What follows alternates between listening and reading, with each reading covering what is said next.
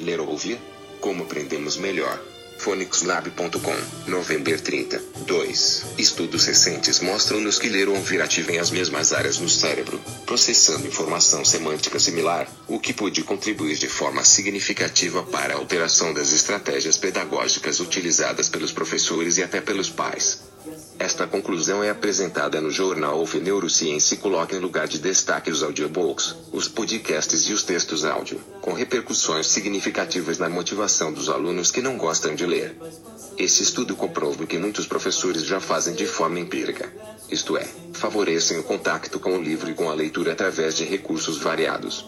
É interessante verificar que os próprios alunos, quando têm de ler uma obra de leitura integral, utilizam assistentes de leitura para ouvirem o texto, enquanto caminham, em algumas aulas sem que o professor se aperceba, quando repousam, durante as refeições, aumentando a velocidade de leitura nas partes menos interessantes, o que reduz de forma significativa o tempo de leitura.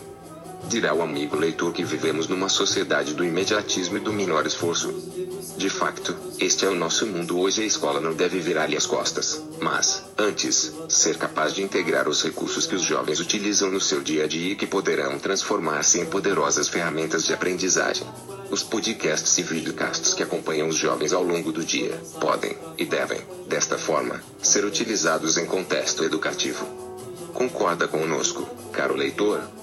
Recordamos um estudante que lia os apontamentos, gravava-os e depois ouvia-os de forma repetida. O método, que se revelou eficaz, foi depois repetido pelos colegas de turma e um dos professores, apercebendo-se das potencialidades deste método de estudo, criou um podcast da turma, onde os alunos publicavam e partilhavam seus resumos. PS. O que fazemos? Ignoramos novas formas de ensinar e aprender, validadas por estudos e comprovadas em situação real, ou abraçamos as potencialidades que a tecnologia põe ao nosso dispor.